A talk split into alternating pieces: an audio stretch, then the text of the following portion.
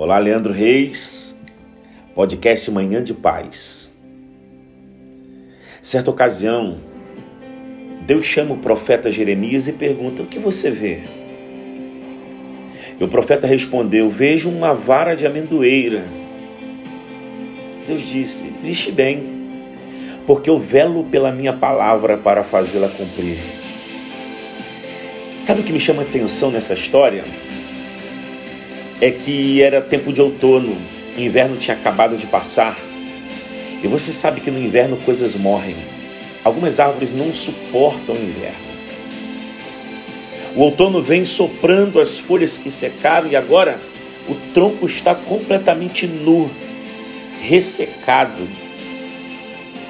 Mas o profeta Jeremias consegue discernir com sensibilidade que apesar do inverno ter feito tanto mal, aparentemente, do outono ter levado todas as folhas, ainda era uma vara de amendoeira, ou seja, a identidade estava preservada, apesar de tudo.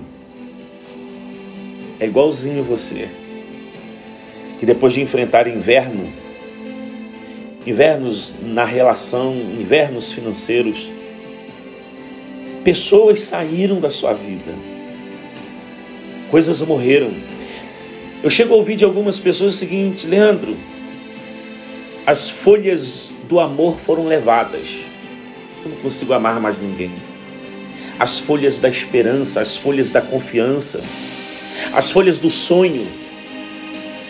Sabe, o que eu quero te dizer aqui hoje é que a semelhança daquela vara de amendoeira, você hoje pode se sentir uma pessoa completamente ressecada sem folha alguma, mas você ainda tem uma identidade de filha de Deus, de filho de Deus.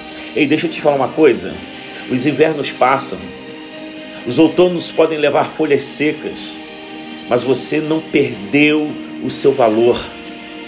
E sabe o que eu acho mais lindo nessa história? É que de todas as árvores, a amendoeira era a primeira a florescer, sim, antes da primavera chegar. A amendoeira já florescia, pela força que ela carrega dentro dela, pelo DNA que ela tem guardado dentro dela. As folhas se foram, algumas coisas morreram, mas você ainda tem muita força dentro de você. Ei, amendoeira, para de chorar pelas folhas que o vento levou. Para de chorar pelas coisas que o inverno matou. Eu vim aqui só te dizer uma coisa a primavera está chegando de novo para você.